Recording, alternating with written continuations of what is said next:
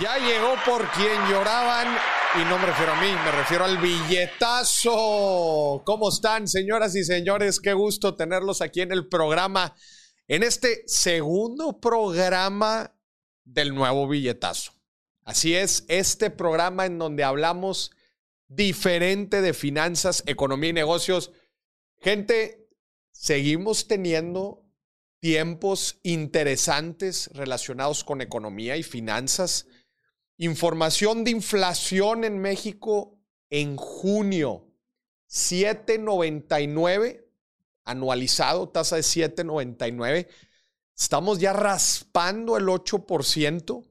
Eh, tuvimos en junio justamente fue de 0.84 mes a mes, pero si lo analizamos, anualizamos 7.99, son gente, son grados de inflación bastante altos y pues también vimos la respuesta un poco de Banco de México. 7 subió 75 puntos base la tasa de interés para ubicarla en 7.75. Ese fue el último cambio.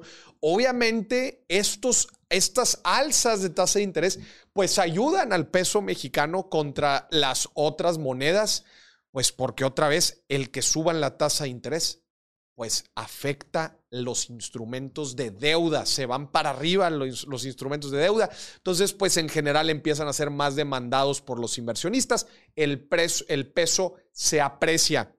Y eso tiene que ver con otra noticia también bien interesante estos últimos días.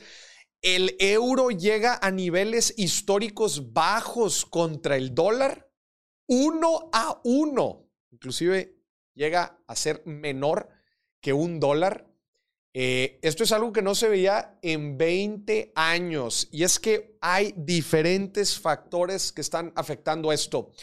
Primero que nada, la Fed busca o ha dejado, eh, ha dejado entrever que seguirá subiendo la tasa de interés y justamente como se los platicamos, el que suba la tasa de interés vuelve más atractivo la deuda de, ese, de, ese, de, ese, de esa moneda y pues por eso se aprecia, ¿no? Entonces, bueno, que el dólar, ¿no? Que la deuda en dólares se aprecie, pues claramente que la vuelve muy, pero muy atractiva. Y el problema es que la eurozona no ha hecho lo suyo. Desgraciadamente, la eurozona está metido pues en una situación muy compleja, dada la crisis, eh, la, mm, dada la el problema que tienen en la guerra de Ucrania con Rusia, el problema energético también ahí, que si van a cortar el gas, que si no, que cómo le van a hacer para ser energéticamente sustentables. Y además, pues los indicadores de una posible recesión en la eurozona en el corto plazo. Toda esta situación hace que el euro pierda poder contra el dólar y llega a estar inclusive por debajo de un dólar. Entonces, son tiempos bien interesantes. Eso, es lo que estuvimos viendo estas este, estos, estas últimas semanas. Eh, mañana, e, esta semana tenemos información de inflación en Estados Unidos de junio, entonces hay que estar pegados porque va a regir mucho de las decisiones que vaya a tomar la Fed en Estados Unidos y obviamente eso va a afectar las monedas en el mundo. Señoras y señores, bienvenidos otra vez al billetazo. Tenemos un programa bien, pero bien especial. Tenemos reacciones. En el monólogo vamos a hablar de cómo comprar un auto y no morir en el intento. Se hizo la polémica en mis redes sociales por una exigencia de un amigo hacia una amiga de vender el auto que acababa de comprar porque lo compró mal. Vamos a estar hablando de eso para que a usted no le pase y pueda comprar un auto bien. Le digo desde ahorita, no es el mejor momento para comprar un auto. Así de entradita se lo digo. Número uno, porque no hay. Para empezar, no hay. Y número dos, están carísimos. Carísimos. Inclusive los usados están carísimos. De eso vamos a estar hablando en el monólogo del día de hoy. Cómo comprar un auto sin morir en el intento. Va a haber reacciones porque a usted le encanta que reaccionemos, que demos el veredicto financiero. Va a haber eso también más adelante. Y en la sección de cuánto cuestan las cosas, vamos a ver cuánto nos cuesta vivir en un bote. Escuchó bien, en un bote en Ámsterdam. Para los que hayan ido a Ámsterdam, es una ciudad de ensueño con las bicicletas y los canales. pero también se puede vivir en botes. Si usted está cansado de donde sea que vive, porque el calor, porque no hay agua, lo que sea, en el episodio de hoy, en el programa de hoy del billetazo, vamos a ver cuánto cuesta vivir en un bote en Ámsterdam. Quédese con nosotros, pero antes, vamos a los mapas. ¿Cómo se están moviendo los mercados el día de hoy? ¿Qué le está pasando a Microsoft, hombre? Bueno, pues es que esta semana anuncian la reestructura, su planeación estratégica y dentro de la reestructura, pues ha anunciado ciertos despidos. No le ha estado yendo bien a las empresas de tecnología en este año. Anuncian ciertos despidos y justamente eso es lo que estamos teniendo ahí. Está cayendo 2%, un poco más de 2%. Y en general las acciones, los mercados han estado un poco mezclados. Eh, pues derivados están muy a las expectativas, los inversionistas están a las expectativas de datos de inflación, de decisiones de tasa de interés, de la recesión, de cómo se va evolucionando todo esto. Entonces amanecen mezcladas las acciones, pues bueno, después de un año sumamente complicado. A ver, vamos al mundo, a ver cómo nos está yendo al mundo. Pues bastante mezclado, podemos ver también ¿Cómo está? ¿Cómo amaneció el Bitcoin? Ahorita le vamos a preguntar al señor productor cómo van sus Bitcoins. Híjole, no alcanzo a ver, pero se estaba apreciando, ¿no? El Bitcoin hoy en la mañana, si mal no me equivoco, le estaba yendo pues, relativamente bien contra, contra, contra, el, contra el dólar. Está viendo muchos temas de actualidad relacionados a eh, los tipos de cambio, justamente porque estamos viviendo meses de mucha decisión de política monetaria, de tasas de interés, y como les estaba platicando, eso afecta el valor de las monedas. Entonces, em, eh, eso creo que va a ser algo que se va a mantener todo el próximo, todo este año y probablemente una gran parte del próximo año. Entonces, bueno, señoras y señores, bienvenidos al billetazo. Listo, empezamos con el programa y le damos la bienvenida al señor productor. ¿Cómo está, señor productor? Bien, ya feliz otra vez. Me encantan los martes. Sí, feliz. ¿Estás feliz otra vez? Otra vez. ¿Por qué? ¿Por qué ahora sí? Fíjate que los martes no me gustaban. Ahora sí. Sí, eran el noroña de, la semana. Pero ya, martesitos, son buenos. Yo estoy feliz porque nuestro presidente está en Washington, ah. reuniéndose con su homólogo Joe Biden y hasta le llevaron serenata. No sé si viste los videos. ¿Viste los videos? Sí, vi los videos, claro. Le llevaron serenata. Muchas gracias a toda la gente ahí en Estados Unidos que le lleva serenata a nuestro gran presidente. ¿Crees que le habrá dicho lo de la Estatua de la Libertad? ya teniéndolo enfrente. Ya le dijo, oiga, eh, hay que quitarla. hay que quitarla porque usted no, no promueve la libertad. Hoy estaba viendo aquí, muchas gracias a toda la gente en Facebook y en YouTube. Acuérdese, si está escuchando este programa en Spotify, donde sea que lo esté viendo, acuérdese que se puede conectar en vivo a las 12 del mediodía en Facebook o en YouTube. Muchas gracias aquí a toda la gente que se está conectando. Abrazo hasta Jalisco. Abrazo hasta Texas, Chicago. Oye, pero estaba viendo aquí uno de los comentarios en Facebook. A ver, hazle un poquito para arriba. Estaba viendo aquí antes de empezar el programa. Los comentarios. Oye, que dice que eh, un poquito más para arriba, a medio arriba. Ahí dice, dice eh, Benito, dice, no deberías de ser negativo en las finanzas. ¿A poco soy negativo, señor productor? Soy negativo. Yo, según yo, soy todo lo contrario. Es más. Yo lo llamaría conservador. ¿Conservador? Conservador. No negativo, conservador. Pero es que lo que no entiendo a qué se refiere con negativo. Es que. ¿Qué significa ser negativo en las finanzas? Es lo que no entiendo. Ni yo. No sé si, Benito, ¿nos puedes explicar un poquito más eh, a qué se refiere con negativo? Porque al contrario, soy optimista. De hecho, me metí en una bronca ayer en mis redes sociales porque yo puse que yo era que yo era optimista de la situación en nuestro país porque vienen años interesantes. Dada aún y todo el, eh, ambiente, eh, el ambiente complejo en el que está viviendo el mundo, yo aún así soy optimista de la situación geopolítica de México. Estamos en buena posición. Mira, aquí ya están poniendo que soy realista, objetivo. Pues es que les toca decir las cosas también como son. Que la inflación está en la chingada. Pues, o quieren que les diga que está toda madre. El gancito no está tan caro, ¿No señores. será que se, re- se, se referirá a eso? ¿Que soy muy negativo con el tema de la inflación? Pero es la realidad. Pues, ¿qué les digo? No. Pues ni modo que les diga, no, gente, este, está toda madre. No sean negativos con las finanzas. No, A ver, dense una vuelta ahí a, su tienda de preferencia y vean cuánto cuestan las donas. No, ya. alca- no alcanzan. ¿No? ¿no? Entonces, yo creo que yo no soy tan negativo. Oye, ¿cómo le hago para mover esto? Porque eh, como que siento que me, no me bloquea mucho. Siento que me bloquea mucho. O si no, no. Eh, yo creo que a eso, yo creo que a eso me refiero. Ahí está, ahí está, ya no, no se bloquea tanto. O lo podemos poner para abajo. Se me hace que mejor. Haciendo una edición aquí técnica. Ahí está. Dice Sin, aquí la gran Sin de Perú, dice, eh, yo creo que es de, lo- de los más optimistas. Yo creo que también.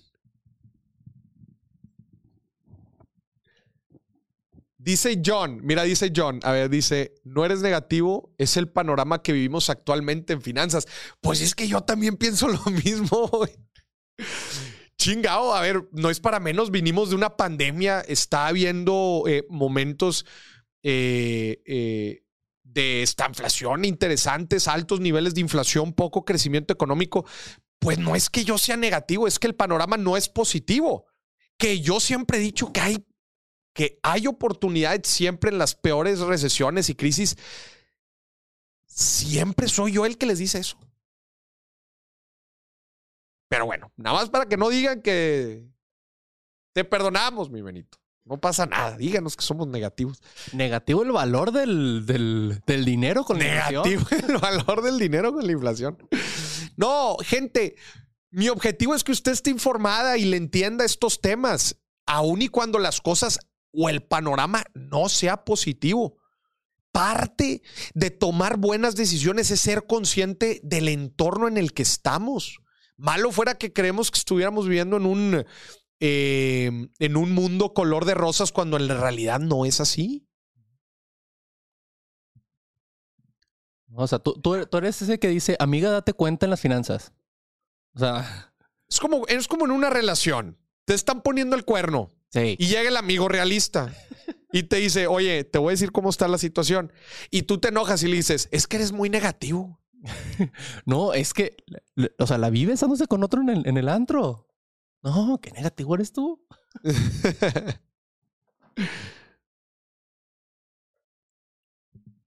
De- definitivo. Pero bueno, vamos a empezar con el programa. Eh, vamos a empezar con el monólogo. La compra. Ah, bueno, estamos. eh, el número está ahí en pantalla para que nos deje su mensaje, su mensaje de texto, su mensaje de voz. Participe, señoras y señores, participe en el billetazo. Lo y la queremos escuchar. Queremos ver su opinión. ¿Usted qué dice? Viene una fuerte crisis económica. ¿Cuándo? ¿Cuánto va a durar? El ambiente económico global no es positivo, lamento decírselos, pero no es excusa para no capitalizar las oportunidades que nos presentan estos tiempos. ¿Ok? Muy bien. Y de hecho, no se preocupe por la pandemia, no se preocupe por la crisis o la, o la, mm, o la recesión. Mejor ocúpese. Ya deje de preocuparse tanto y mejor ocúpese en tener en orden sus finanzas, en empezar a invertir, en ver qué oportunidades hay en su entorno que pueda capitalizar en estos momentos. Aún en las peores recesiones hay gente que hace lana. Aún en las peores recesiones hay lana. Unos las capitalizan, otros no. Así Otros que, sufren. así que ya no se preocupe tanto, hombre. Mejor actívese. Gracias, Equiel Benja. Programa 100% realista, 0% negativo. Eso. Eso, mi Benja. Muy bien. Vamos a empezar. A ver, gente, contexto. Contexto, porque vamos a hablar de este tema. Contexto. En mis redes sociales me llegan mensajes, consultas, solicitudes. Me llega un poco de todo. Declaraciones de amor. Declaraciones de amor, eh, confesiones, de todo me llega. Y este fin de semana me llegó un mensaje muy curioso. Muy curioso. Abrí una cajita de preguntas y me llegó un mensaje y me decían, Maurice, ¿qué le digo a una persona que quiere que venda mi auto? Me está friegue y friegue que venda mi auto, que me deshaga del pasivo. Y el pasivo no la persona, el pasivo es el pasivo financiero. Dice, ¿cómo? ¿qué hago?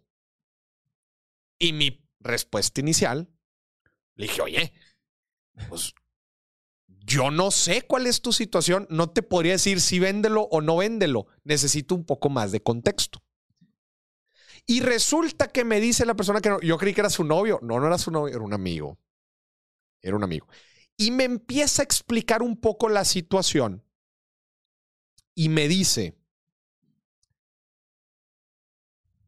que desgraciadamente por una, eh, por apresurada, por la urgencia, decidió comprar un auto. El problema es que lo compró mal. Pero ¿cómo que lo compró mal? ¿Qué significa comprarlo mal? Por un lado está la necesidad muy fuerte, ¿verdad? Que eso, pues bueno, de hecho me reveló que tiene dos trabajos y que se necesita mover. O sea, que, que es claramente una necesidad. Entonces dice, la necesidad ahí está. Y ella lo admite. Ella dice, yo lo compré mal. ¿Por qué lo compró mal? Ahorita yo le preparé el ejercicio de Excel ahorita para que lo vea usted con sus propios ojos. Vea cuánto cuesta el auto, cuánto va a terminar pagando en intereses y las condiciones a los que lo compró.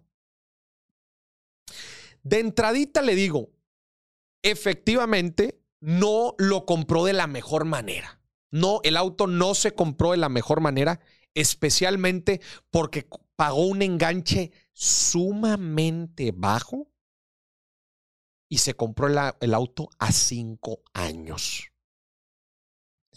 Cinco años es mucho tiempo. Media década es mucho. Yo ya le he dicho aquí cuál es el sweet spot de depreciación de los autos. Es por ahí del, de tres años. O sea, en los primeros tres años, el auto se deprecia cerca entre el 30 y el 40%. En tres años. Nada más lo sacas de la agencia y, se deprecia como 10%. 10%. Sí. Nada más sacarlo de la agencia. O sea, un día, de un día a otro. 10%. Entonces, lo compró a cinco años. Es mucho tiempo. Es muchísimo, Ya estás hablando de plazos de casi un crédito hipotecario. Sí. Agregándole que, las mensualidades de los carros normalmente no son bajas. No son bajas. Tres mil pesos ya es baratísimo. ahorita, ahorita les voy a enseñar la tasa de interés. Ahorita les voy a poner todo el escenario para que usted lo vea. No me, no me, crea a mí, usted lo vea. Eh, entonces, bueno, compró mal. ¿Ok? Y yo, dándoles un poquito ahorita de contexto, el 2022 no es el mejor año para comprar un auto. No. ¿Ok? Si tú vas ahorita a una agencia, oye, pongo el ejemplo, la otra vez estaba en una agencia así viendo un poco el panorama de los autos. Oye, estaba el vendedor, güey. Y era una familia, andaba toda la familia, el esposo, la esposa, los hijos. Y, y el vendedor les estaba dando un tour, güey, por todos los autos. Oye, encantados, güey. Encantados de que, ay, subiéndose, sacas, subiéndose a los, a, los autos los niños, Encantada la familia. O sea, el vendedor hizo un muy buen jale, güey. Y yo, yo estaba esperando, yo estaba, yo estaba sentado ahí en una banquita, de hecho estaba esperando que mi auto saliera de, de, mantenimiento. Y en eso yo estaba observando toda la escena, toda la escena. Y en eso ya, oye, después de que los pajarearon una media hora, dice el señor, oiga, bueno, ¿Y a cuánto y a cómo? La pregunta importante. ¿A cuánto y a cómo, güey? Y güey, el vendedor, ah, no, güey. güey. No. no, todos los autos que están aquí son de exhibición. No, su auto llegaría allá por finales del, 20 del año o, o a principios. No, hombre, güey, le hubieras visto la cara al pobre señor, güey. Dijo, no, a ver, güey, me acabas, este, me acabas de enamorar aquí de todos los autos. Me estás diciendo que, pero me dio risa de que, me dio risa que el vendedor fue que, que, ah, qué bonito que te gustó los autos. Ah, ¿quieres uno? No, no, no. Astila. Era nada más para que te gustaran, güey. Pero no, no hay. Este, no hay autos. Eh, te, te están dando eh, eh, plazos de entrega de cuatro meses, seis meses. Sí. Sí hay eh, pocas agencias, güey, pocas agencias que sí te dicen, mira, ahorita tengo estos dos y estos colores y, y se chingó ahí, si los quieres, y si quieres otro, este, pues eh, eh, tres, son tres y cuatro meses, güey. O sea, esos son los plazos. Y hay otras gamas de autos, ya te estoy hablando de, de, de lujo y la chingada, que no te dan fecha. No. Estoy, estoy hablando obviamente de autos nuevos, ¿verdad? No te dan fecha. No hay fecha de entrega. Te dicen, pues mira, este, eh, págale aquí tantito ps, para comprar tu lugar en la fila y nosotros te hablamos. Se puede llegar entre hoy y tres años en adelante. Y si tú les dices, oye, este, bueno, déjame, aprovecho este tiempo para irte pagando, te dicen no. No estamos recibiendo dinero. O sea, no están recibiendo dinero. Literalmente estás comprando tu lugar en la fila. Estás comprando tu lugar en la fila, separando tu lugar con una lanita, unos 10, 20 bolas, pero no te aceptan más dinero. ¿Y sabes por qué no te lo aceptan? No. Porque no saben cuándo te va a llegar. Dicen, no quiero que cruzar el año fiscal, ahí esta lana, ¿qué? ¿Cómo la reporto? ¿Qué, güey? Son depósitos, este. Ahí al aire. Entonces, este, es un mal momento para comprar autos. Mal momento. Boris, ¿por qué se debe toda esta escasez?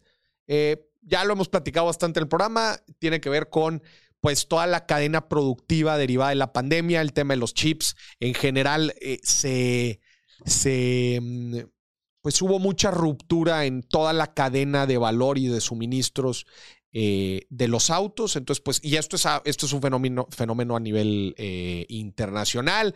Hablando yo también con alguna gente que trabaja en la industria, me dicen que hasta la guerra de Ucrania les está afectando. Que porque ciertos insumos vienen de Ucrania, entonces, güey, un desmadre, Que güey. los barcos pasan por ahí. Señoras y señores, se los digo clarito. Digo, aquí el problema de la chica es que desgraciadamente necesitaba urgentemente el auto. Pero si usted tiene un auto, no lo cambie ahorita. Ahorita, mira, este, aunque esté sucio, aunque esté golpeado ahí con un rayón, úselo, no pasa nada, no va a pasar absolutamente nada. Yo le recomiendo que no se meta a la, al martirio, porque eso es, es un martirio comprar un auto en estos momentos. Eh, y bueno, y eso, es- eso te estoy hablando de los autos nuevos. Ahora hablemos de los usados. ¿Se acuerda que yo le dije que el sweet spot este es de tres años con un 30-40% de depreciación? Bueno, eso ahorita no existe. No aplica aquí. Eso ahorita no aplica. Usted vaya a buscar autos usados en estos momentos y ¿saben qué? Se van a dar cuenta de una cosa. No se depreciaron. No. Se apreciaron. güey. Sí. Se apreciaron. güey. O sea, la comparativa anual resulta que el valor que perdió en el último año ya lo ganó y hasta está más caro. Sí. Desde que yo anduve buscando Ajá. este, estas últimas tres semanas. Ajá. Anduve buscando y a mí me gusta. pues, Estaba buscando un usado y quise la comparación con, un, con uno nuevo. Ajá. ¿Y cómo viste? Y, no, ya mejor me compro el nuevo. Claro, el gap, el margen que hay ahorita entre los autos usados y nuevos es mínimo. Mínimo. Mínimo. Entonces, otra vez, mal momento, pésimo momento para comprar un auto usado. Cuando hace unos años era, era un muy buen deal financieramente hablando. Sí, para tu primer carro de que... eh, Unos tres, y, y siguiendo el, el- el librito, ¿ah? tres años de usado. Sí. ahorita los autos usados están. No, pero, pero igual y ya mejor no digo esto porque luego van a empezar a decir que soy negativo. ¿Les parece que esto que estoy diciendo es negativo o no? No, es una realidad. Es, es una realidad.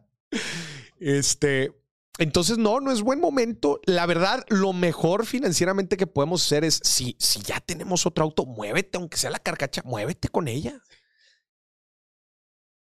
Le voy a platicar, le voy a platicar una cosa que a mí me tocó ver en Europa. ¿Ya viste lo que está poniendo aquí Daniel? Sí. Kia Rio equipado 2018, mismo costo que el Kia Rio básico 2022. Cambia, o sea, cambia el equipamiento Ajá, pero es el mismo auto. y cuatro años, güey. Cuatro, Cuatro años. años. Cuatro años. Y como dice Alexandra, el otro lado de la moneda. Si usted estaba esperando comprar una, ven- vender un auto, Es el momento. es el momento. Sí. Es el momento.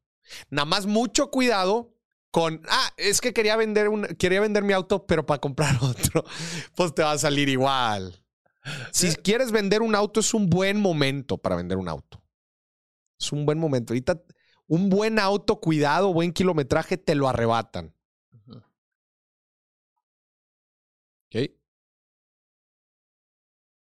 ¿Ok? Fíjate que justo mi roomie hizo eso de vender su carro y se compró otro. Ajá. Se compró uno mejorcito. Sí le salió una lana más, pero sí vendió a buen precio su. Vendió su a buen precio. Sí.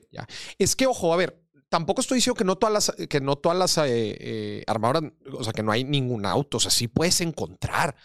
Y, y justamente la clave está en encontrar este gap entre vender muy bien tu auto usado Ajá. y conseguirte un auto nuevo, obviamente que sí haya, y que hayas, y, y que hayas ap- apretado el gap lo más posible. Sí. Ese es el truco ahorita en estos momentos. Dice Juan José, es buen momento para comprar una bicicleta. Hablando de bicicletas, más adelante vamos a ver cuánto cuesta vivir en un bote en la ciudad de las bicicletas. Ámsterdam, Países Bajos. No dice, pero aquí en Monterrey no, no jala lo de las bicis, ¿eh? Monterrey, en la Ciudad de México sí. Una motoneta. Una motoneta. De que yo, yo ya te había dicho, yo estaba pensando en comprarme una bici para ir de mi casa aquí a la oficina. Y, y, y tú me lo dijiste, cuando venga el calor no te va a servir. No te va a servir. Y hoy que salí de mi casa, dije, si yo iría, si yo fuera en bici ahorita, Oye, te tendría que poner aquí una regadera. y una regadera. Que te voy a decir algo. Eso ya es una gran tendencia en muchas oficinas corporativas. Sí. En oficinas corporativas, de hecho, mucho en la Ciudad de México, aquí en Monterrey no me ha tocado tanto verlo, sé que hay, pero en la Ciudad de México es mucho más común que lo- eh, los edificios de, mm, de oficinas ya tienen abajo, tienen abajo regaderas. Entonces la gente, o inclusive, tienen, el gim- tienen un gimnasio abajo. Sí. Entonces, pues yo amanezco, me voy con la bici y llego bien sudado. Pues sí, güey, vas a hacer, vas a hacer ejercicio o llegas ahí, te bañas y ya tienes tu ropa listo. A jalar. Está padre. Pues para, es para incentivar, eh, para incentivar un poco el, pues el uso de, de otro tipo de transporte. Mira lo que nos está poniendo aquí María. Mitsubishi Lancer, el Lancer de su papá, a ver qué, tiene 12 mil kilómetros. Oye, 12 mil kilómetros de 2008 son muy pocos kilómetros. ¿No lo usaban o qué? ¿Eh? Era para el Oxxo. Son 14 años, güey. 10 12 mil kilómetros en 14 años. Muy poco. Y le ofrecían 90 mil pesos. Costó 190 en su momento.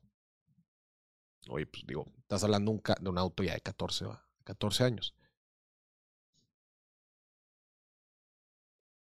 Mira, las startups de seminuevos, híjole, hablando de un unicornio, Kavak, eh, están despidiendo gente de manera masiva porque no jala el negocio. Hoy es el negocio, ho- hoy es- está el negocio bastante complejo. Muy complejo. Pues es que los que venden, los que compran no le están llegando al a los precios de la gente que vende. ¿Verdad? Eh, bueno, a ver, pon- ponme la más la corrida financiera para, para terminar de dar unos consejos relacionados a, a- a la compra y venta de autos usados ahorita. Bueno, usados y nuevos. A ver, ¿le puedes nada más poner aquí el video para verlo de, de frente? Ah, no, no, no, no olvídalo, yo lo estoy viendo acá. Entonces, a ver, gente, nada más para ejemplificar un poco lo, el escenario, igual y sí darle un zoom nada más para que la gente sí lo logre ver bien.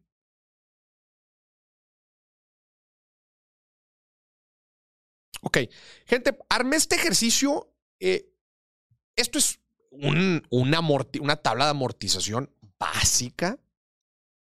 ¿Verdad? Que tú cuando pides un préstamo, un crédito, esto es lo que te muestra. Sea un crédito hipotecario, sea un crédito automotriz, te enseñan una tabla de amortización como esta y te dicen, mira, estos son los meses que vas a estar pagando, esta es la lana que vas a estar pagando, esto es lo que se va a ir a capital, esto es lo que se va a ir a intereses, esto es lo que se va a ir en el seguro, y así es como se va a ir pagando el crédito.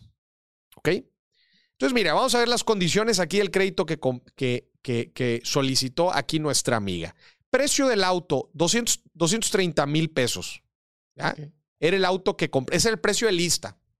230 bolas. Sí, eso era lo que cuesta al contado. Así. contado. Cash, cash. Y si había. y si había, le tocó suerte. Bueno, pero a ver, un ojo. Este auto lo compró hace dos años y medio. Estás hablando que prepandemia. Sí, todavía no había. No había, no había problemas. No, exactamente. Entonces, precio del auto, 230. ¿Verdad? 230 mil. Aquí viene la parte crucial. De enganche solamente dio cerca de 50 mil pesos. Ok. ¿ok? Estás hablando que es el 20%. Ujú. ¿ok? Es el 20% del valor total. Es muy bajo. Bajo. Estás hablando que son enganches casi, casi, otra vez, de créditos hipotecarios. Es muy bajo el enganche. Entonces, lo que nos lleva, ¿verdad? A que prácticamente te estén prestando el 80% del dinero. Son 184 mil pesos. La tasa es del 15%, pues es una tasa, pues no es una tasa barata.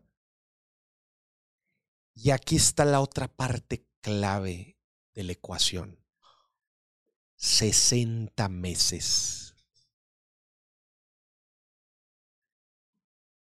60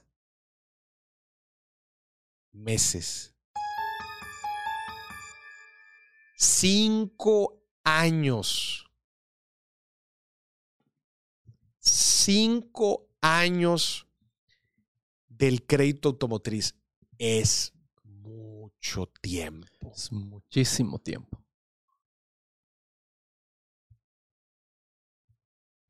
Mucho, mucho tiempo. Entonces aquí podemos hacer la tabla de amortización. Gente, si no se las enseñaron, yo les recomiendo, híjola, este es un tema, de hecho esta tabla de amortización es un tema del, del curso intermedio de Excel, que de hecho, gente, si no han hecho mi curso básico de Excel, es gratis. Entren a mis redes sociales para que se registren y se lo avienten. No vamos a ver tablas de amortización, eso lo vamos a ver en, en el intermedio. Pero básicamente aquí podemos ver cómo se está comportando el crédito y hay unas cosas aquí interesantes que quiero que vean. De 230 mil pesos que costaba el auto, ¿ya viste cuánto va a ser el costo total?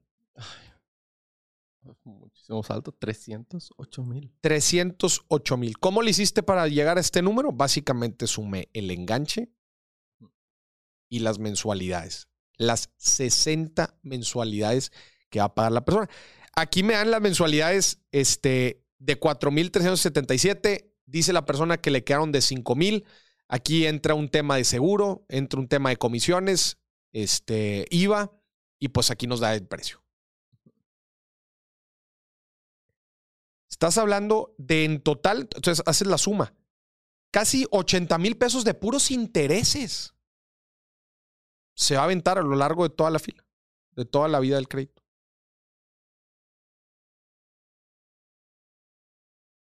Y aquí, por ejemplo, lo que está diciendo John es también un tema a evaluar. ¿Cuánto pierde de valor solamente por sacarlo? Ya lo decíamos ahorita. 10% así de cajón. ¡Pac! 23 bolas ya le perdiste. Sin nada más sacar, sacándolo. Y este es el comportamiento. A ver si pueden darle suma ya a la gráfica que viene del lado derecho. Es un poco el comportamiento del crédito. La línea verde de arriba, la línea verde de arriba son las mensualidades. Obviamente las mensualidades son fijas. Sí. Pero las dos líneas de abajo, la roja y la amarilla, la roja es la proporción de intereses que estás pagando. Inclusive al principio del crédito, pongámonos aquí en el mes 1, que es esta parte, la parte inicial, vemos que la línea roja está arriba de la línea amarilla. ¿Qué significa eso? Que en estos 4 mil pesos, tú efectivamente, de esos 4 mil 300 pesos, 2 mil 300, o sea, más de la mitad son puros intereses, intereses. Y dos mil, solamente 2 mil pesos son de capital. Y obviamente va cambiando porque pues vas abonando a capital esos abonos a capital pues van reduciendo la deuda y por eso los intereses, es que es esta línea roja, la proporción va bajando hasta que el último pago, por así decirlo, ya es prácticamente puro abono a capital, que es la línea amarilla. ¿Sí me expliqué? Sí. Es una tabla típica de, de una amortización de un crédito. Entonces, cuando... ¿A qué quiero llegar con este ejercicio? Que yo creo que toda la persona que pide un crédito, independientemente, ¿para qué? Inclusive un crédito para tu negocio, tienes que saber entender la tabla de amortización para empezar a evaluar costos de oportunidad. Oye, le voy a meter tanta lana intereses. Oye, ¿cuánto dinero tengo que ganar? Oye, si esto, imagínate que en lugar de ser un auto, imagínate que fuera un auto para Uber o fuera una máquina que vas a usar en tu negocio. Esto es lo que tienes que entender para ver cuánto te está costando el dinero que te prestaron para, para hacer esa inversión o ese proyecto de inversión. Mi recomendación, no más de dos años de crédito. En la medida de lo posible, entre el, 40, entre el 30 y el 40% de enganche mínimo. O sea, les estoy dando los parámetros mínimos. No más de dos años de plazo. Entre el 30 y el 40% como mínimo de enganche. evaluar en estos tiempos, digo, es una comparación que siempre tienes que hacer. Autos nuevos contra autos usados. Y ahorita vas a ver que el mercado justamente está un poco... Eh, Equilibrado. De... Los precios están bastante equilibrados. Buen momento para vender si te llegan al precio. ¿Cuáles son los mejores tiempos para comprar autos? Como regla general, finales de año. Cuando empiezan a llegar los de la nueva, los nuevos modelos y los vendedores tienen metas, metas de venta que tienen que cumplir. ¿Tienen que llegar al bono? Tienen que llegar al bono. Ahí es el mejor. Sí. Mira lo que nos está diciendo Juani. El año pasado adquirí un vehículo nuevo. Es la primera vez que pago intereses y la selección fue de quien, fue de quien tenía la mejor tasa. ¿okay? Todos mis autos anteriores siempre los adquirí a 24 meses con 0% de interés. Bien. Bien. Bien. Sí, porque cuando le surge sacar autos, también te empiezan a dar ese tipo de promociones. Sí. ¿Sabes qué es lo único? esa, e, el tema ahí de Juani. Que luego llegas a la agencia y te dicen, oye, compra este auto a 24 meses sin intereses. Uy, oye, dos años. Suena bien. Qué chico. Oye, si lo compro de contado? Ah, llévate un bono de 80 de, de mil pesos. ah. Entonces no valía eso. Entonces no valía eso, gacho. No valía eso. Sí. Ahí están escondidos los intereses. Ahí están escondidos los intereses. ¿Ok? Entonces, mucho cuidado también con eso porque son buenos para hacer ese tipo de. Para hacer ese tipo de de ofertas. Sí, porque y empiezan a jugar con los bonos. Oye, no, y tantos años de mantenimiento gratis y, sin comisión por apertura y empiezan a sacar así una serie de. Tú, haces, tú hasta el interesado, pero que no te urge. Y vas a ver que te van a empezar a sacar promos. Exactamente. Y te van a empezar a marcar. Es más, y vete, vete de la agencia, vete. no, déjamelo checa. Y, y, te van a empezar a marcar. Te dejo mi número por cualquier cosa, pero. Sí, este. Y empiezan. No, y luego le dices, no, mira, el otro, el otro que estaba viendo ya está más barato. Sí, no, tú eh, juégale así. Juégale y empieza. Es todo, es todo un arte. Muy bien, entonces, si nada más me puedes poner el Excel nada más rápido otra vez. Esto es una tabla de amortización, nos ayuda a entender bien cuántos intereses estamos pagando, eh, las mensualidades que vamos a estar destinando para el pago del crédito, cómo se van comportando en el tiempo. Inclusive nos ayuda a ver si hacemos abonos a capital, cómo se reducen tanto las mensualidades o los meses. Y el costo total que estoy incurriendo. ¿Ok? De un, de un auto de, de 230 mil pesos, vamos a hacer aquí rápida la, la división. Lo que estoy pagando de intereses son casi 80 mil pesos. Voy a dividir los 78 mil pesos de intereses entre el precio del auto de lista, que es 230, 35% de intereses. Aquí está. Esto, señoras y señores, este número que ven aquí, es el porcentaje de intereses que estás pagando con respecto al precio del auto.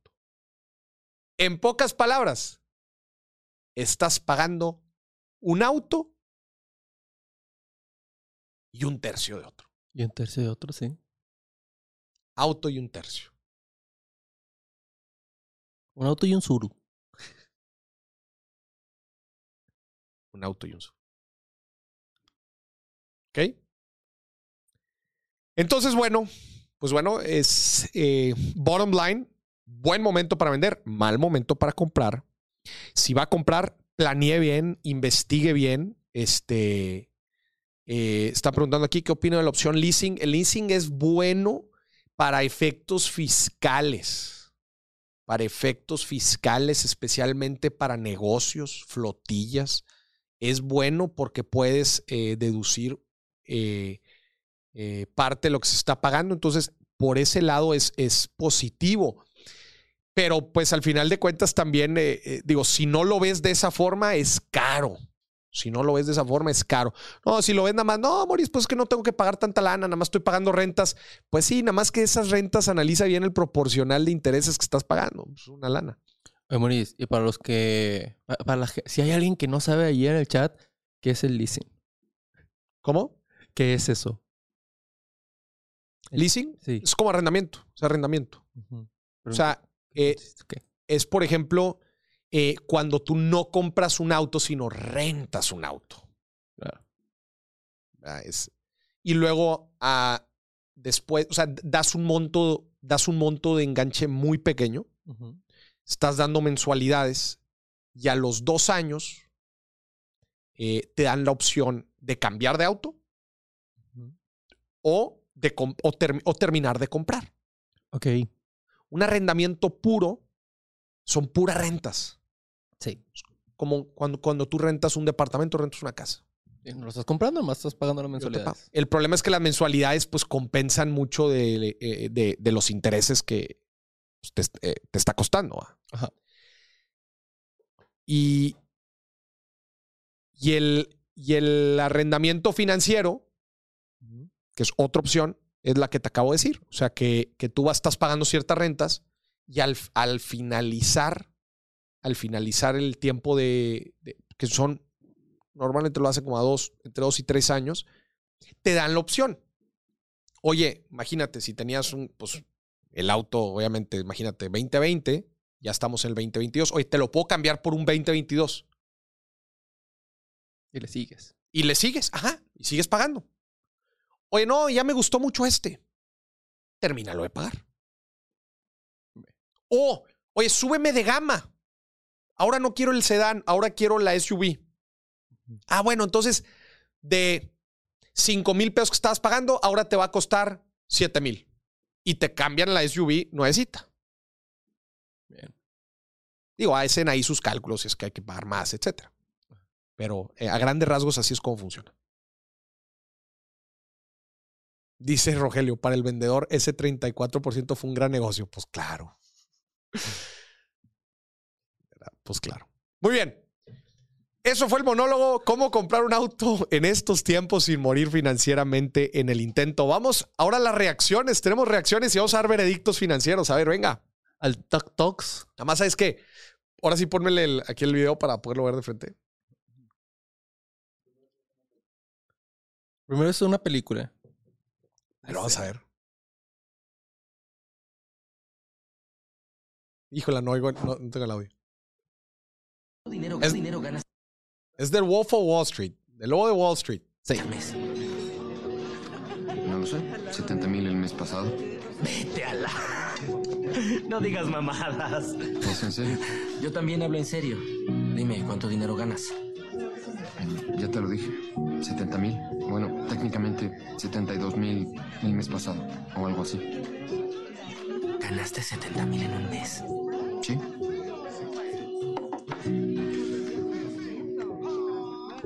¿Sabes qué? Muéstrame el cheque por 72 mil dólares y renuncio a mi empleo para trabajar contigo.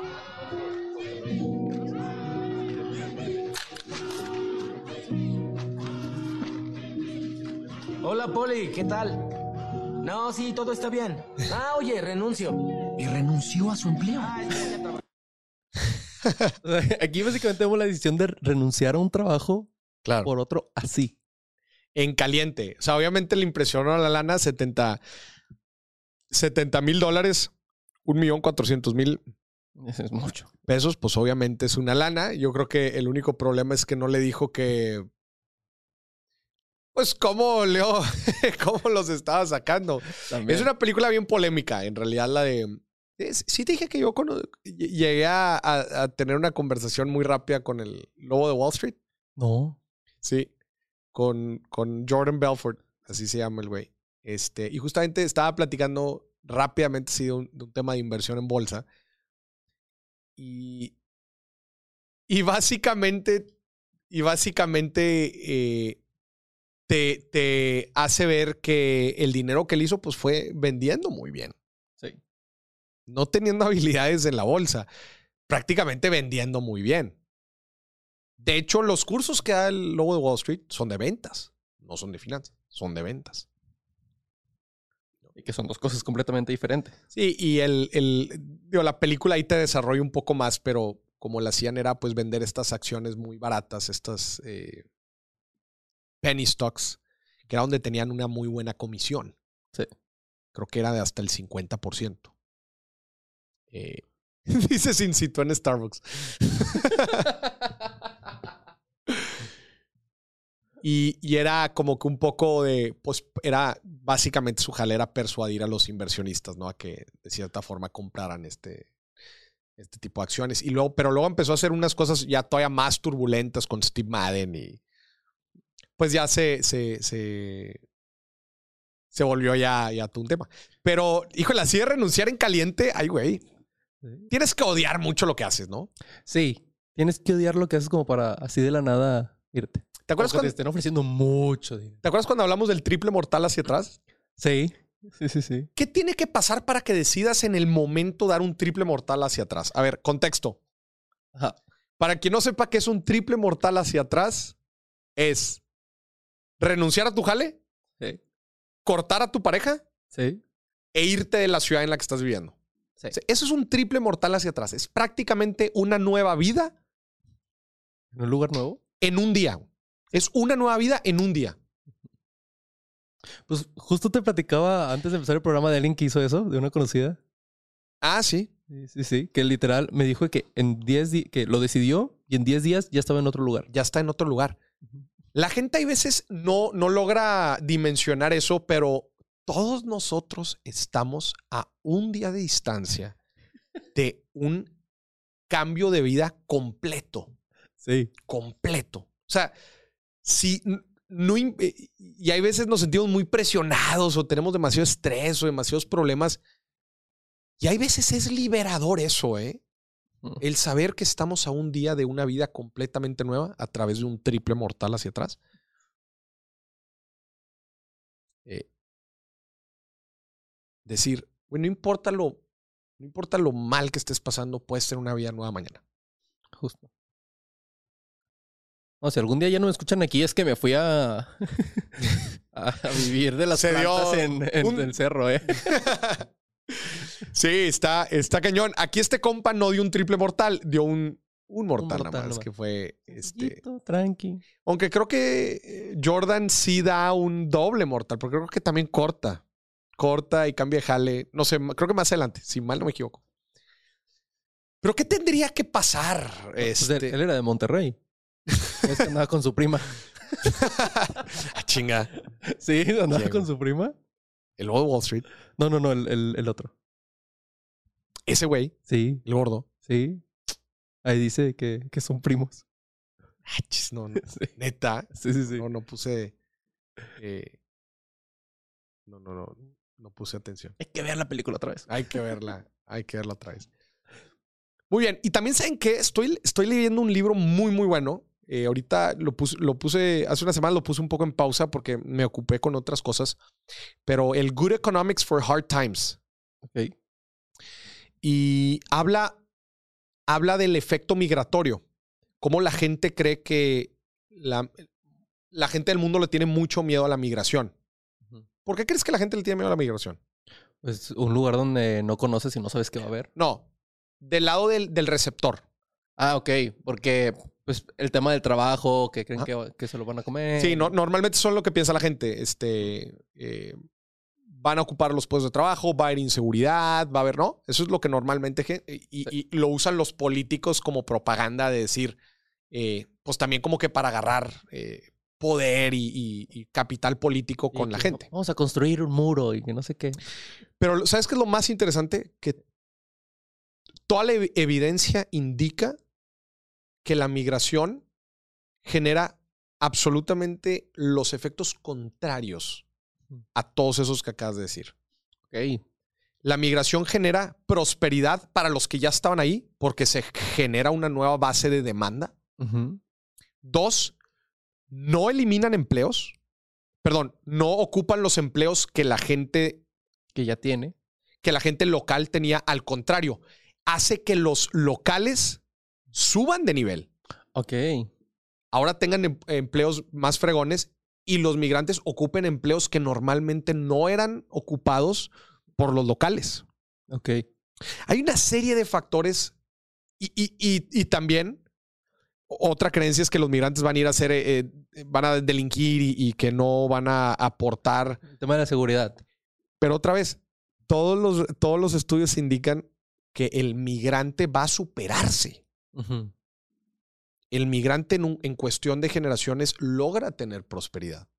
O sea que sí es un indicador de crecimiento próspero el hecho de migrar. Entonces, está bien interesante hablar, porque, este- porque ya a hablar de esto del triple mortales atrás justamente, de que el tema de la migración, eh, ya sea si te vas a vivir otro lado dentro de tu país, lo que sea, digo, no, no estoy hablando de migraciones tampoco tan complejas, pero eh, toda la evidencia indica que trae buenos resultados. Así que, gente, si están hartos de su vida, no lo duden mucho. Aviéntense un triple mortal hacia atrás y van a tener una nueva vida. Y toda la evidencia indica que van a tener una mejor vida. mejor vida. Muy bien, vamos al siguiente. Pues bueno, este es mi último billetazo.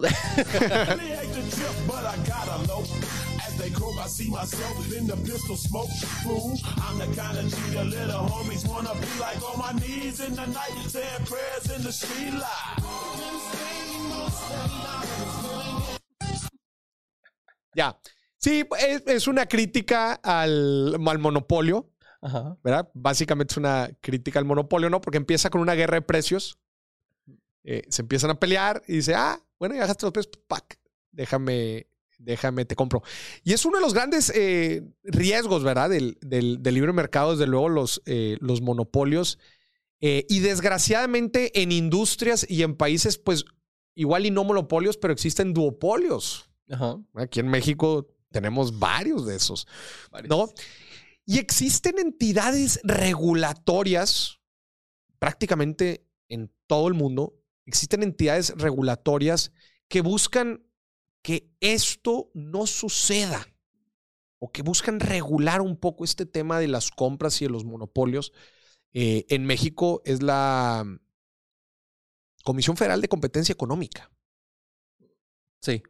la Comisión Federal de Competencia Económica, son los que se encargan e inclusive ellos este, aprueban, aprueban las compras, los famosos M&As, las compras de empresas. Si no está aprobado, la transacción no se hace.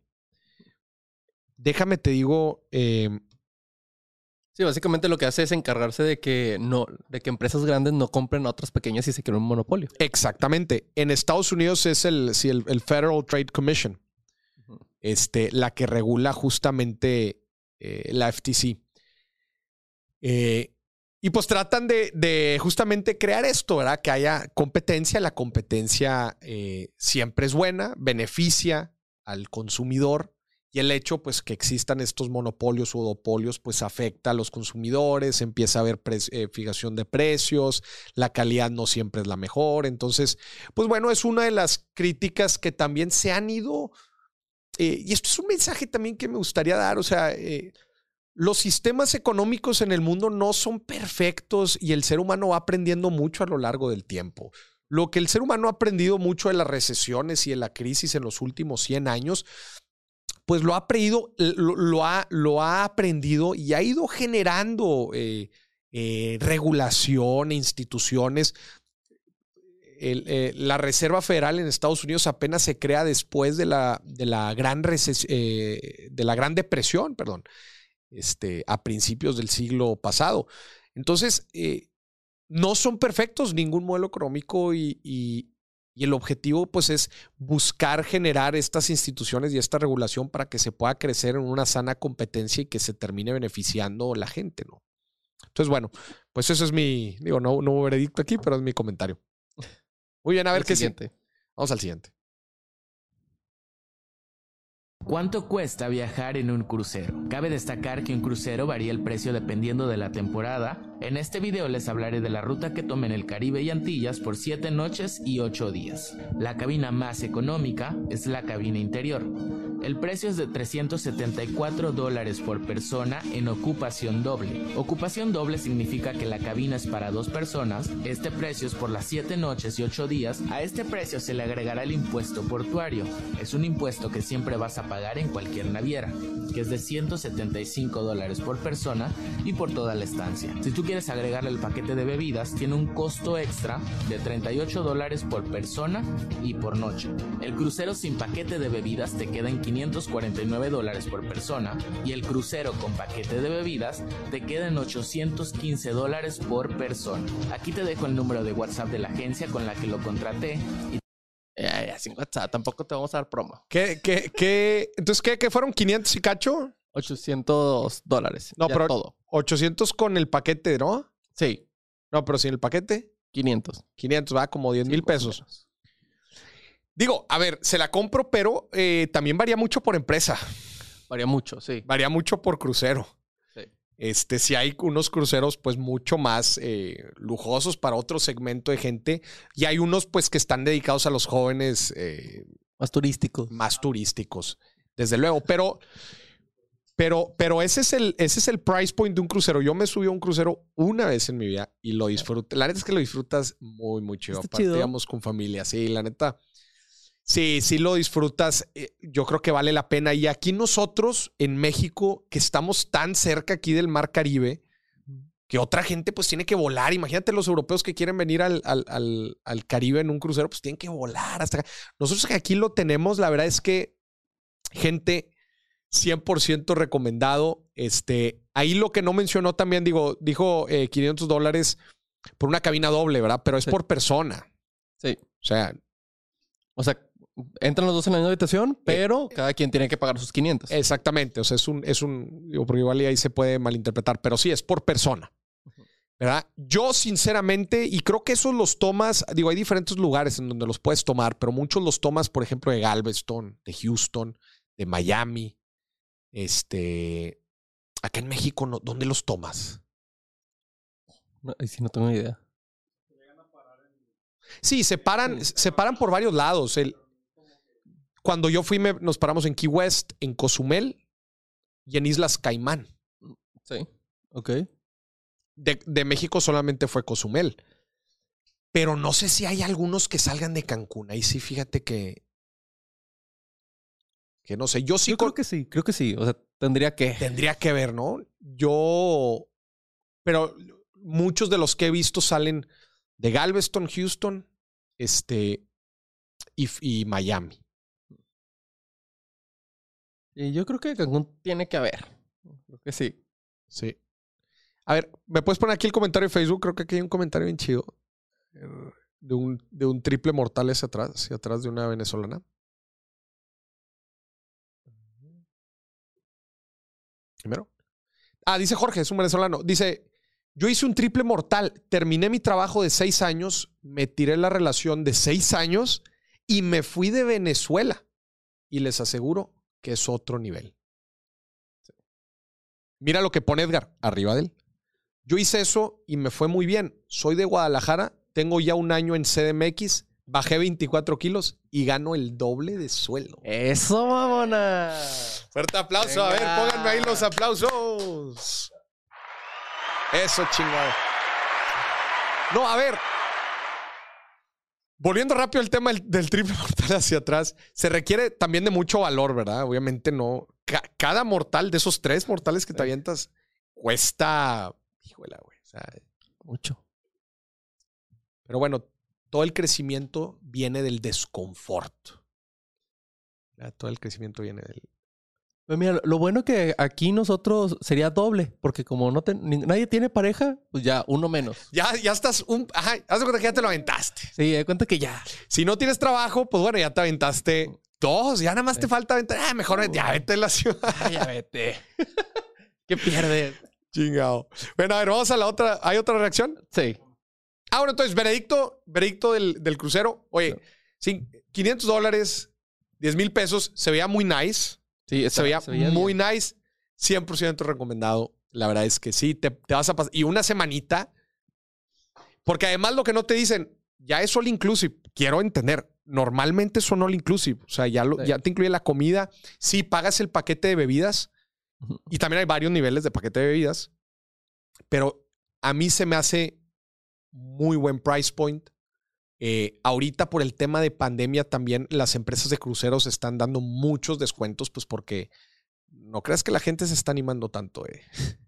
La gente no se está animando a subirse a cruceros por el tema de COVID, pero 100% recomendado, sin duda. Hay shows, hay casino. Este, si, si quieres así des- eh, Desprenderte de todo. desprenderte una semanita, está a todísima madre y es un muy buen price point. 100% Pues sí, no- recomendado. Normalmente son todo incluido ya. Que... Y tienen varios restaurantes ahí adentro. Y, igual ya hay algunos restaurantes que no te lo incluyen, pero está la opción siempre el que te incluye. Eh, No es como que puedas ir al Oxxo a hacer despensa. exacto. Muy bien. Vamos al siguiente. Moin, wir sind zu Amsterdam und wir wohnen auf engem Hausboot. Hi ein neues Kaffee. ¿Qué dijo? Es un bote. Ich schlafen do, es ist mega cozy. De Schlafkummer für die Maggie, auch cozy. Fensteren auf dem Plafond. Und dann natürlich ein Toilette und ein Wohnzimmer. De vue ist fantastisch. Wow, I love it. Ese es un bote, bote vivienda. Amsterdam, Sí. I love you. Bote vivienda en Ámsterdam. ¿Verdad? No. Si yo te digo que no es un bote, no te das cuenta. No. Parece prácticamente un departamento. Sí. Igual y algunas No. alturas, algunas alturas sí están un poquito bajas, pero si no te digo, no te das cuenta. Ah, Ese es un departamento. Completamente. Creo que está- hasta está más grande que el mío, ¿eh? Lo que está cañón es que, pues obviamente se mueve. O sea, si tú, si tú, oye, ya, tú, ah, muy bonito Ámsterdam, ah, pero me Aquí quiero, El vecino siempre tiene la música bien alta. sí, ya me quiero ir, o me quiero ir de ciudad, me quiero ir a otro lado, pues nada más prendes el bote, va, y vámonos, güey. Es una chulada, se los digo. Yo que estuve hace poquito en Ámsterdam, me tocó ver algunos ahí. Es todo una experiencia. Ahí ustedes están viendo los, los botes casa.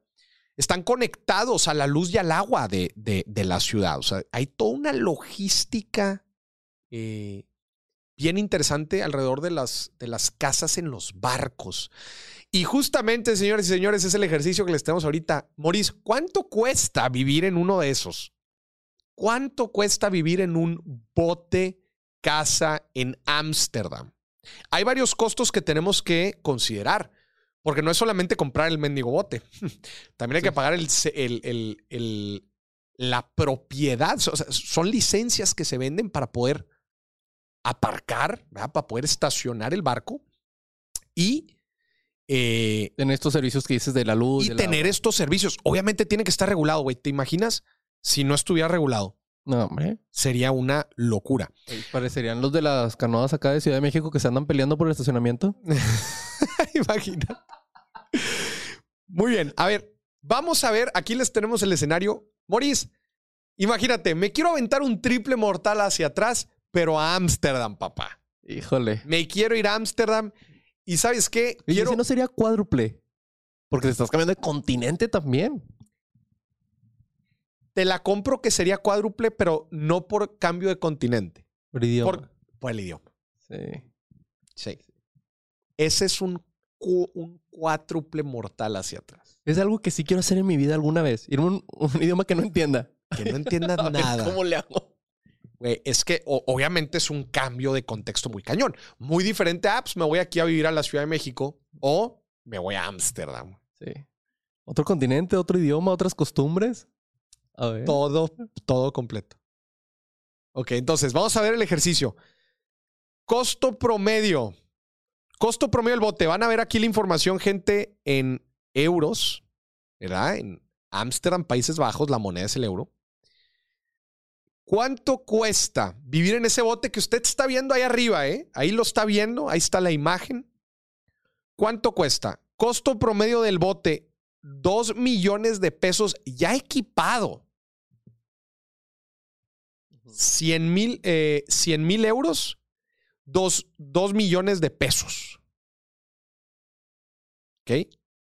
Entonces, eso cuesta el bote. Obviamente no estamos yéndonos a un bote de ultra lujo y no nos estamos yendo a una barcaza.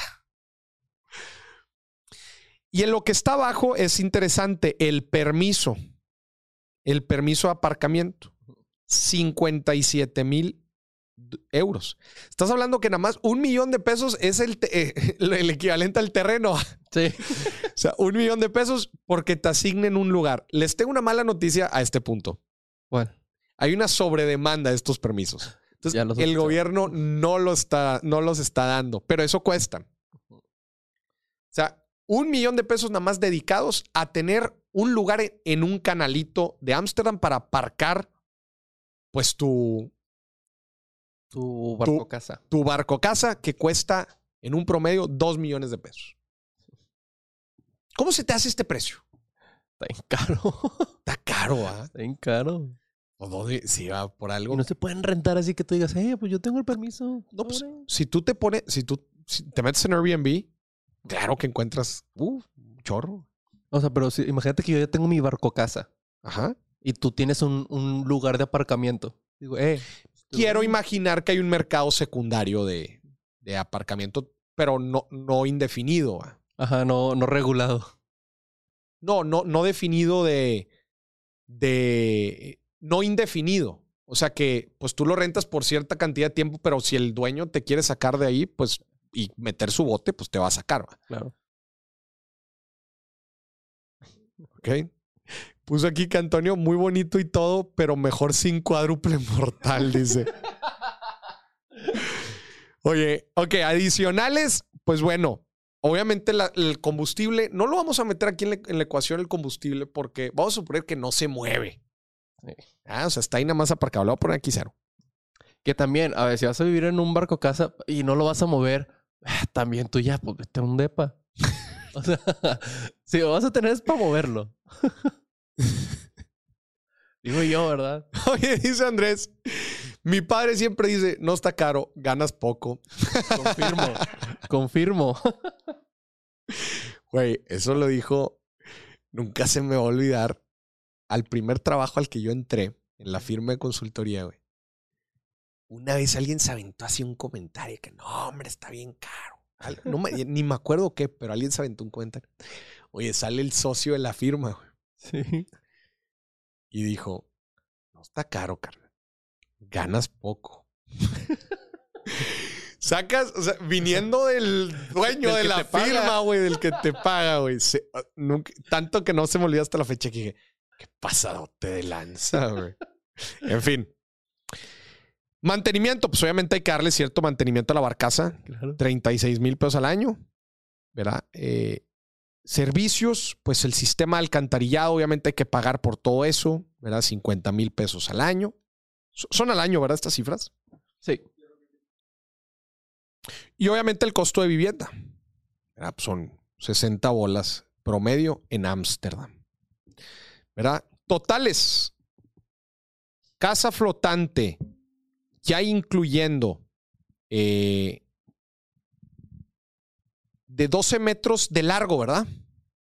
Sí.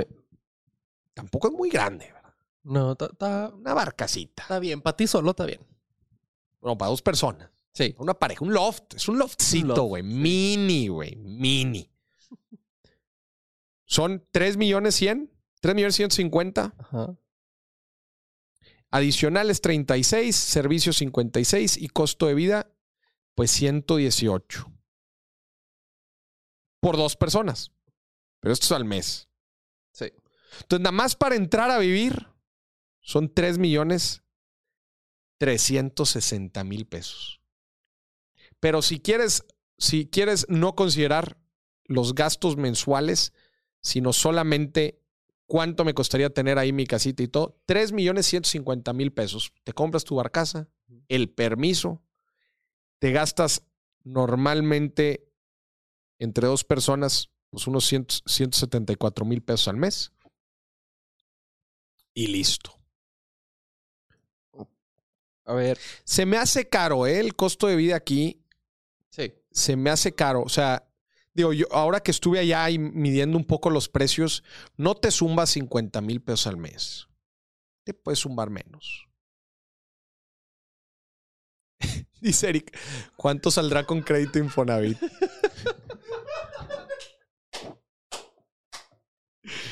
Chingado. ¿Crees que si me alcancen los puntos allá? ¿Crees- ¿Crees que sí me los valgan? Se pasó de lanza. Muy bien, veredicto. A ver, hay depas que cuestan eso aquí. Ah, pero claro. No, no, no, claro. A ver, veredicto entonces. Vamos a quitar todos los costos de vida y solamente vamos a enfocarnos en la casa flotante. 3 millones 150 mil pesos. Pero otra vez, es un loft bien chiquito. O sea, es el equivalente a un loft bien chiquito. Te puedes encontrar algo mucho más barato. Ahora, o sí, Muris, pero no estoy en Ámsterdam. Exacto. Y aquí en la agüita, mira, se mueve. Se fue. Mira, aquí estoy en el canalito con mi bici y todo el rollo. Te voy a decir algo. O sea, desde luego que evaluando el costo-oportunidad, obviamente puedes conseguir mejores deals este, para vivir, eh, pe- pensando en, en vivir. Pero te voy a decir algo. Como inversión, se me hace que es un muy buen tiro. Sí. Para rentarlo y. Imagínate. Todo el año lo tienes rentado. Fácil. turistas internacionales. Vamos a sacar el número. Ah. ¿Cuánto te gusta? Eh, midiendo así rápidamente, güey, por lo que me acuerdo. Airbnb. Pero está chico. Entonces, me quiero imaginar que quizás lo pueda rentar, como es un loft, dos personas, eh, unos eh, tres mil pesos la noche. Más o menos. Unos tres mil pesos la noche. Puede ser. Tres- aquí voy a, voy a hacer el ejercicio. Tres mil pesos la noche. 365 días. Vamos a ponerle, ¿qué te gustó? Un 70% de ocupación. Se me hace algo conservador. 70% de ocupación son 255 días.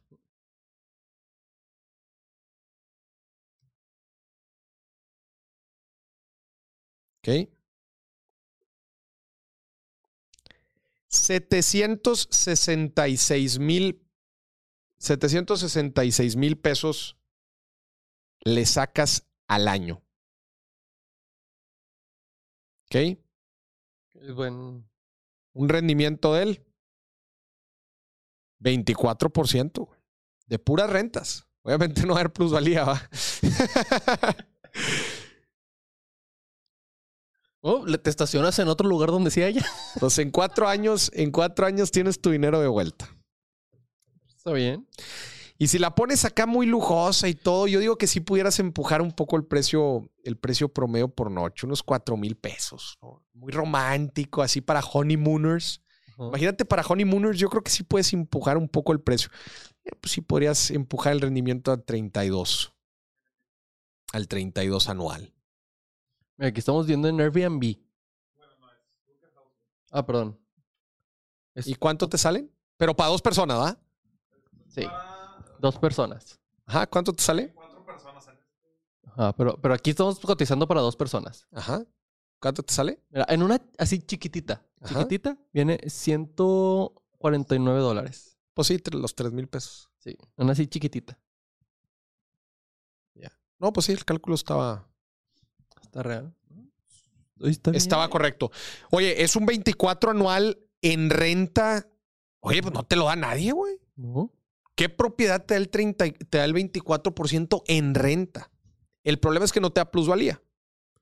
Que ahí ya comparas contra otros bienes raíces, igual ahí es donde ya no te sale. Ajá. Bien raíz, pues le puedas sacar. eh, le puedas sacar más.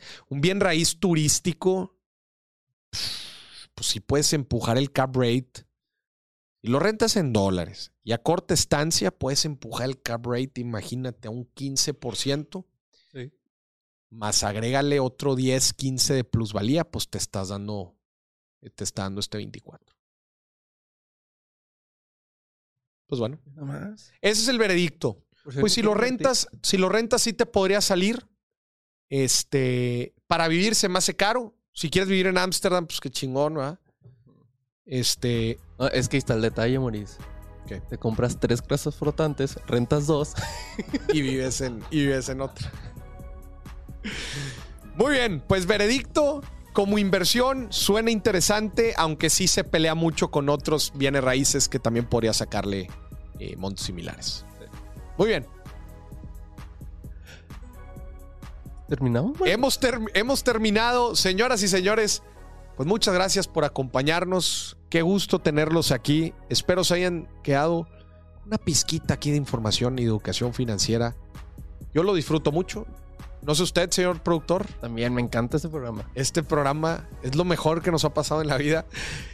Gracias por acompañarnos. Un saludo. Oye, muy activa aquí la gente en redes sociales. Si tú estás viendo este programa grabado o lo estás escuchando en Spotify, no te olvides, acuérdate que nos puedes acompañar todos los martes y jueves a las 12 del mediodía, completamente en vivo por mis redes en Facebook y en YouTube.